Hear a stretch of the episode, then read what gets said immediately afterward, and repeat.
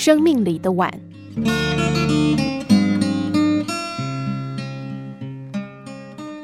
有一个年轻人去买碗，来到店里，他顺手拿起一只碗，然后依次与其他的碗轻轻碰击。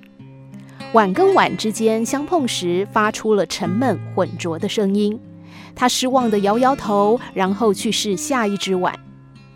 他几乎挑遍了店里所有的碗，竟然没有一只让他满意的。就连老板捧出自认为是店里碗中精品，也被他摇着头失望地放回去了。老板非常纳闷，问他怎么总是拿手中的这只碗去碰别的碗，到底什么意思呢？他得意地告诉老板，说这是一位长辈告诉他挑碗的诀窍：当一只碗与另外一只轻轻碰撞时，发出清脆悦耳响声，一定是一只好碗。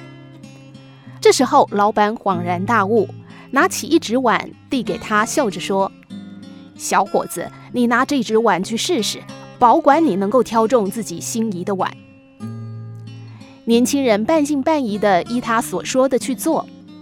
奇怪的是，他手里拿的这只碗都跟其他碗轻轻碰撞下发出清脆的响声。于是问老板，老板笑着说。道理很简单，你刚才拿来试碗的那只碗本身就是一只次级品，你用它来试碗，那声音必定浑浊。你想得到一只好碗，首先得保证自己手上拿的那只也是一只好碗，就像是一颗心与另一颗心的碰撞，需要付出真诚才能够发出清脆悦耳的响声啊。当一个人自己带着猜忌、怀疑，甚至戒备之心跟人相处，就难免得到别人的猜忌和怀疑。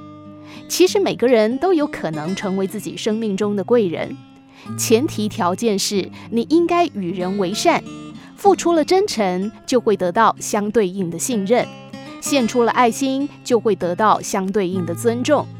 反之，你对别人虚伪、猜忌及妒恨，那别人给你的也可能是一堵厚厚的墙和一颗冷漠的心。